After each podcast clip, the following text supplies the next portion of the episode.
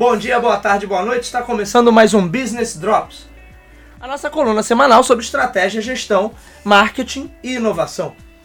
O meu nome é Bruno Garcia, sou professor e profissional na área de marketing e business. E aqui você já sabe, toda semana a gente bate um papo a respeito do mundo empresarial e também sobre notícias do mundo dos negócios, da tecnologia que possam ter algum impacto na sua empresa, no seu planejamento estratégico e na sua carreira.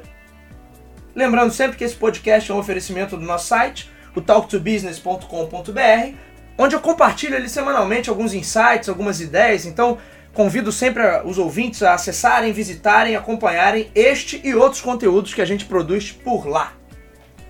E essa semana, mais uma vez, a gente respondendo a perguntas enviadas é, pelos nossos ouvintes. Dessa vez, o meu amigo Renan Peixoto, consultor na área de negócios e comunicação membro da bancada do Talk to Business, que em breve vai estar de volta. O Renan manda assim pra gente: qual a importância real de se elaborar um plano de negócios? Essa pergunta é bem interessante porque se olhar pelo sentido tradicional, né, aquele plano de negócios tradicional, e isso é até, se a gente fizer um resgate histórico, isso vem, existem várias escolas da estratégia, a elaboração formal de um plano de negócio, ela começa lá na escola do design, passando pela, pela escola do planejamento.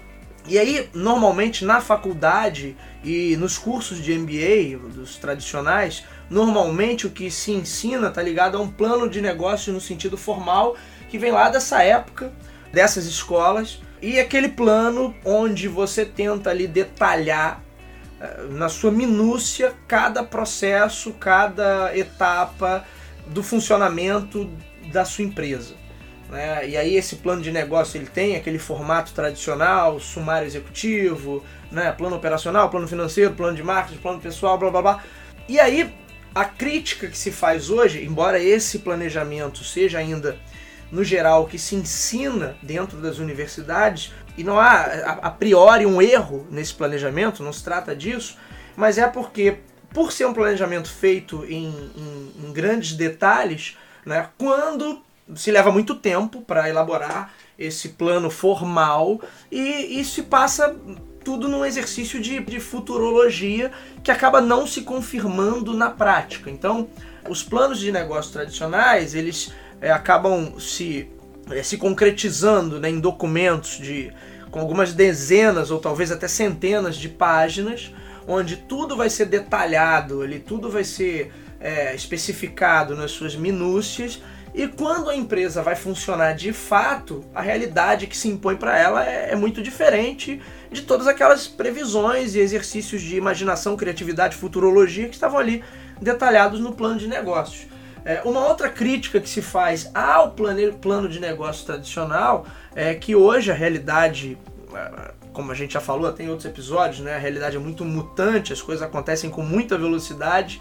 Não que não fosse assim antes, já, é, já era, sempre foi acelerado, onde tinha competição a coisa sempre foi acelerada, mas hoje é muito mais acelerado porque essa informação circula mais rápido, as empresas se modificam mais rapidamente, tomam decisões mais ágeis, então tá tudo muito mais acelerado, então o, o, o tempo e a energia que se coloca é, para desenvolver um planejamento formal de uma empresa que ainda não existe, pode significar que quando aquele planejamento estiver pronto, é, talvez o cenário já, esteja, já, já tenha mudado e tudo aquilo que foi planejado no papel já não vale mais nada justamente por conta dessa velocidade, dessa, dessa constante mutação em que se encontra o mercado. Então, esse é um ponto, são pontos de crítica ao plano de negócios tradicional.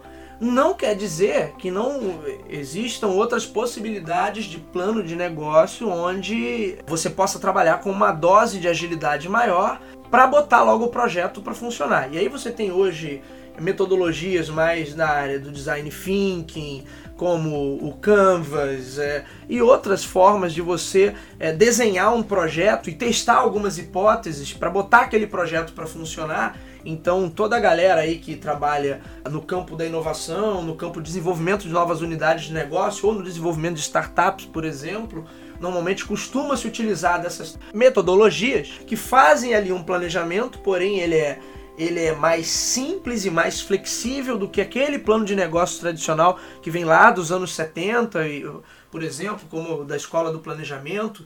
E, e aí eles ganham em agilidade para tocar o projeto. Né? E outras escolas do campo da estratégia também fazem uma crítica, não necessariamente ligadas ao empreendedorismo e ao design thinking, mas fazem uma crítica a esse plano formal ou até qualquer planejamento, justamente por acreditarem que aquilo ali é só um exercício de conforto psicológico para os executivos ou para os empreendedores, sócios, enfim, da, daquele projeto. Porque na verdade a realidade é meio caótica, totalmente mutante, então independente do que, de como você esteja planejando, de qual ferramenta você esteja utilizando, aquilo ali é só um exercício de criatividade e na prática as coisas costumam ser bem diferentes do que estava ali previsto. Então, existem outras escolas, outras linhas de pensamento que vão acreditar muito mais numa metodologia de tentativa e erro. Aí vale também a ressalva que essa, esse foco na tentativa e erro não quer dizer que o projeto seja tocado a la caralha, que seja uma zona, e não é essa, não é essa a questão. Para tentativa e erro, né, o mistake driven também há uma, uma metodologia ali, uma, Obviamente você está testando hipóteses e testando variáveis para ver quando é que o teu projeto consegue rodar de uma maneira consistente. Não quer dizer que simplesmente você vai fazendo tudo da, da é, sem pensar ou, ou, instintivamente, sem raciocinar, ou sem ter o um mínimo de visão, planejamento do, daquilo onde você está se metendo, da área onde você está é, apostando suas fichas, enfim. Então, é, esse planejamento, o plano de negócio, independente do formato da, da escola de pensamento estratégico que a gente esteja se referindo, independente é, do modelo do plano de negócio, planejar é sempre fundamental né, em qualquer projeto. Se você vai fazer um planejamento mais formal ou mais flexível, mais informal, depende muito do tipo de negócio que você está tocando, do mercado, do setor onde você vai você vai investir suas fichas, se ele é mais dinâmico, menos dinâmico, se demanda mais investimento, menos investimento. Obviamente, se está demandando mais investimento, é, a formalidade exigida possivelmente vai ser maior, porque a galera que vai botar o dinheiro vai querer ver, vai querer ter esse conforto psicológico que, que algumas escolas criticam. Né? Então, qualquer planejamento é sempre importante. Agora, a gente tem que ser razoável então eu já vi projetos onde o cara tá, tá montando uma pequena empresa com cinco funcionários e o cara se, tem, se dá o trabalho de montar um, um, fluxo demissional, por exemplo. Então, para uma empresa de cinco funcionários, o cara não vai fazer um processo formal de demissão como numa grande corporação. Então não tem necessidade de você planejar antecipadamente essa etapa. Então são adequações que você vai fazer para ganhar agilidade, mas planejar é sempre importante. Ter algum modelo de plano de negócios é sempre importante para a gente conseguir desenvolver bem um projeto. Então, esse foi o nosso Business Drops de hoje. Eu sou Bruno Garcia, você já sabe, me encontra aí nas principais redes sociais, no LinkedIn, no Instagram como Bruno Talk to Business podem me adicionar, devem mandar perguntas, mensagens, enfim. Não deixem também de assinar o feed do nosso podcast. Você nos encontra nas principais plataformas: é, iTunes, SoundCloud, Spotify, Anchor, Google Podcast ou diretamente no nosso site talktobusiness.com.br. Eu vou ficando por aqui. Esse foi o Business Drops de hoje. Nos vemos na semana que vem. Até lá!